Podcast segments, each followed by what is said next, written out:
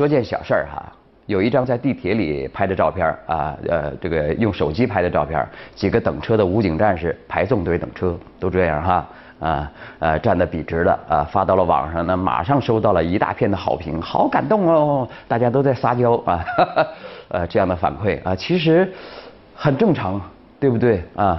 内务条例规定了军容军姿啊，对军人来说呢就应该这样。两个军人怎么办？并排站着啊，不能够这样，像我们这是很松懈的样子啊。呃，如果超过三个人呢，就得排一路纵队哈。你就算普通人吧啊，呃，你你我这样的普通人，如果小时候家庭教育没问题的话。妈妈也会要求你站有站相，坐有坐相啊。如果普通人啊，这个现在的环境都太过懈怠了啊，就会显得军人军人呢尤其扎眼啊，显眼啊，很突出。呃，照片放上网了，大家都撒娇，那那好好感动啊啊。然后呢，另外一波孩子又上网了，键盘侠一看，哦，假的吧啊。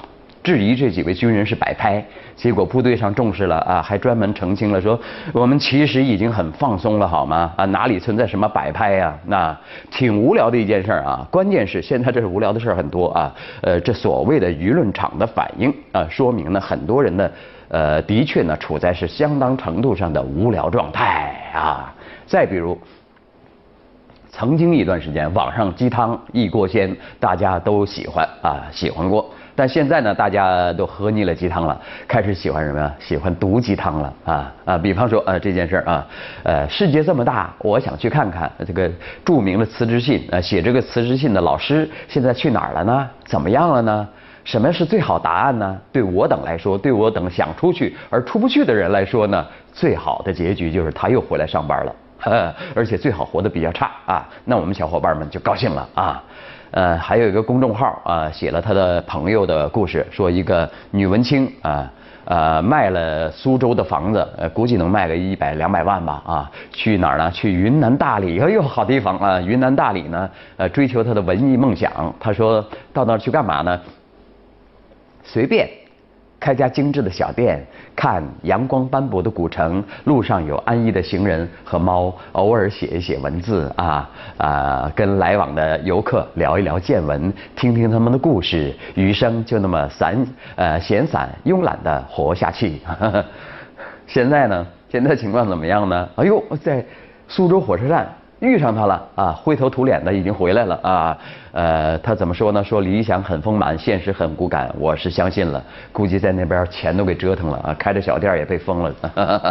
呃，呃，他说我还是回来上班吧。哎，这就是典型的毒鸡汤，我们最爱喝。别人的理想的破灭，就是对我心里最大的安慰。看，还是跟我们一样，在笼子里老实待着好吧？啊，这就是一种集体心态啊，也是相当普遍啊。呃，嘲笑失败者呢，现在已经成了全民的娱乐，甚至是甚甚甚至是呢，它是传统啊。呃，还有一件事儿啊，也说起来也特别无聊，那也是看看舆论场怎么反应啊。这个女大学生。踹了吵闹的小女孩哎呦，这事儿呢也特热闹啊，大家都在讨论啊，说是大连的一位宋女士陪着四岁的女儿，还叫晨晨啊，上完了舞蹈课啊，说饿了啊，孩子说饿了，然后进了一个呃店啊，另一位家长带着两个女孩到学校附近的呃一个小饭馆里面吃饭，呃，在饭馆里呢，两个同龄的孩子一起玩耍啊，大喊大叫，四岁嘛啊。邻桌的一位年轻女子嫌孩子吵闹，奔向宋女士的女儿晨晨，踹了一脚。你看不到我脚，我抬不了那么高啊，就踹了一脚啊，啊。现在呢，一出什么事儿呢，马上全民当法官，说长道短论对错。那肯定那个女大学生呢错了吧，对吧？啊，孩子的妈妈说得好，再怎么着你也不能欺负弱小，有事儿你冲我来呀，你踹我呀，熊孩子吵闹。其实啊，我告诉你啊，熊孩子吵闹呢，这事儿相当普遍，相当严重啊。我得告诉这位妈妈啊，孩子公众场合吵闹，你看周围有无数的人，包括老马在内，都在想着怎么能狠狠地踹熊孩子一脚。只不过大家都忍了啊。什么叫文明啊？就是忍了啊。只什么叫素质啊？就是想做不去做。只不过。就只不过哎，这位女大学生她恐怕也是没长大，没忍住啊，把幻想给付诸行动了，踹了一脚啊。这事儿呢不用说啊，孩子妈你占了理了，占了道理了，宇宙真理全归你啊。那么以后呢，要记住老马一句话：想踹熊孩子的人。呃，那马后炮呢？像就是新闻评论节目呢，这个反腐败也是必然要选择的话题啊。呃，这个现在不都是有纪检巡视这个制度吗？啊，从巡视的情况来看呢，现在啊明目张胆越雷池的少之又少了，但化大为小搞微腐败的问题仍不时发生啊。今天有个新词儿叫微腐败啊。呃，吃喝不去大酒店了，改去农家乐了，有没有？然后公款报销不搞大数额了，化作小发票了，有没有？办私事儿不开公车了，变成私家车加公油了，有没有？啊，这现象都有吧？啊，呃，你看人民日报发了个评论，反腐败要摒弃法不责微的心态。啊，评论说了一些人呢，常有侥幸心理，觉得法不责众，法不责微，以为大家都这样，法纪就无可奈何啊。其实有时候真这样啊。然而，呃，然而啊，正风肃纪的事实一再告诉我们，勿以恶小而为之，犯了错误就要付出代价啊。有人觉得收点小东小西啊，搞点小吃小喝，破点小规小矩啊，都不算什么大事儿，没有多大事儿，这何尝不是对呃法纪缺乏深知与敬畏的又又一表现呢？微腐败看似吸血不多，蚊子啊，呃，实则它呃其害如虎。老百姓愤慨老虎，也同样痛恨蚊蝇啊。居家过日子，苍蝇到处飞，蚊子嗡嗡叫，饭就吃吃不可信，觉睡就睡不安稳。所以微腐败呢，往往损害的是老百姓的切身利益，直接消解群众的幸福感和获得感啊。老虎不可能一天天长成啊，不不一天长成啊。大奸巨贪哪个不是从小打小闹发展的无法无天呐啊？所以说蚊蝇。不狠拍，老虎也就打不完啊！呃，呃，这个堵威之助啊，防呃防微成著啊，是正风反腐之通则。写作文啊，要看这些文章啊，在有些国家。严到什么程度啊？连公务员使用信封都规定要公私分别啊，绝不允许不付费搭便车。呃，在香港啊，公职人员接受吃请啊，一顿饭费用按就餐人数均摊，如果超出本人月薪的百分之一啊，就属于受贿啊。自己大家自己算，月薪的百分之一啊，也就是一百块钱左右啊。如果超过这个了，就是受贿啊。呃，评论说我们党啊，越往后执纪越严，呃，查细则小，呃，无微不至将成为常态啊。那些隐身衣。擦边球，哎，游击战，那恐怕再也穿不得、打不得、玩不得了啊！如果还以为小范围、小地方、小活动、小表示、小便宜、小方便、小变通、小爱好等等不算什么事儿啊，不会有事儿，心安理得、麻木不仁，迟早会导致阴沟翻船、小溪沉舟。哎呀，这人民日报写的这个文章很接地气啊！现在啊，世界阅读日呢已经过去了啊，关于阅读的风还在继续吹。来看看我们的好朋友邓江邓江波的一篇文章。全民阅读时代，读书越多越好吗？啊，其实老马也认为，并不是读书越多越好啊。呃，看他怎么说啊。评论说啊，阅读的回潮本是一件值得欣喜的事儿。耐人寻味的是，作为人类最悠久的文化活动之一啊，阅读的面貌正在被极大的重塑改变啊。如果只用两个字来概括新时代的阅读特点，无疑是快和多啊。快描述的是阅读形态啊，呃多呃这指的是阅读心态啊，阅读的快呃根植于信息技术的革新，拿起手机，这相当于多少本书啊啊？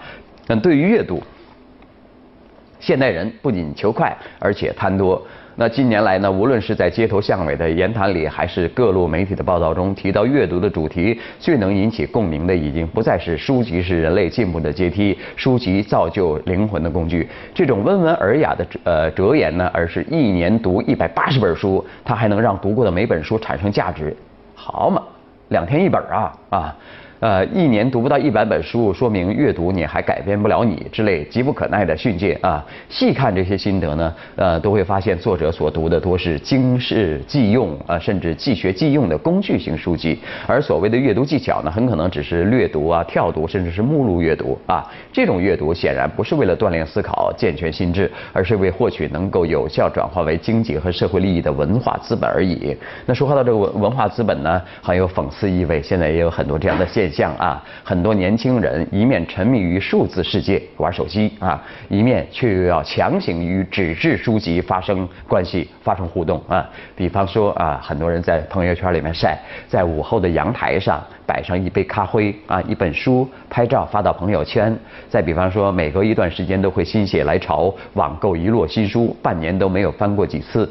啊，等等啊！从社会学的观点来看呢，与其说这是在阅读，不如说是一种阅读表演啊。无论是表演给自己，还是给别人看，都是为了构筑一个爱阅读的我的美好形象。那这种对阅读的热情，虽然看上去很美很脱俗，但基其本质依然是急功近利、贪多求快。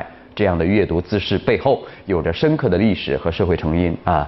因为现在竞争激烈嘛，信息化时代嘛，大大家都感觉自己很危险，会不会被淘汰呢？在这种呃心态下看书，目的性很强啊，呃，所以说呢，啊，层层叠加的外部压力，促使人投身一场没有硝烟的竞赛。什么竞赛呢？连阅读本身也成了竞赛了，而甘愿放弃本应拥有的闲暇啊，尽管。啊，那才是阅读的理想状态。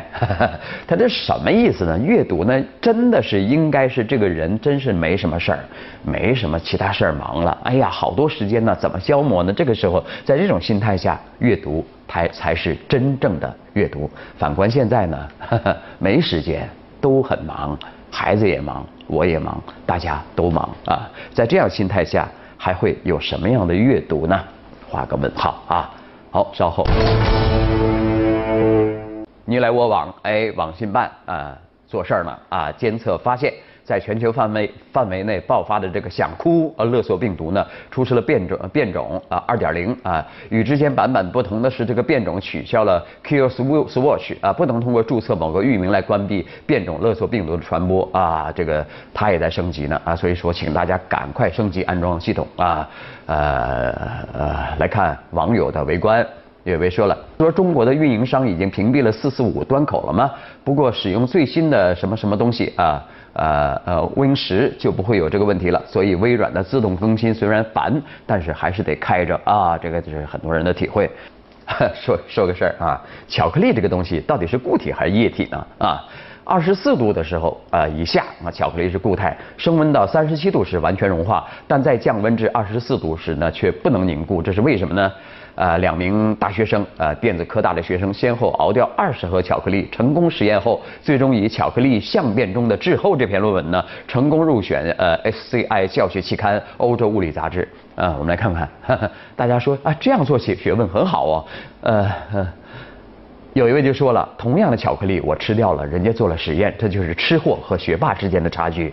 哎，说的很对啊。还有一位说了，呃，这是淬火的原理。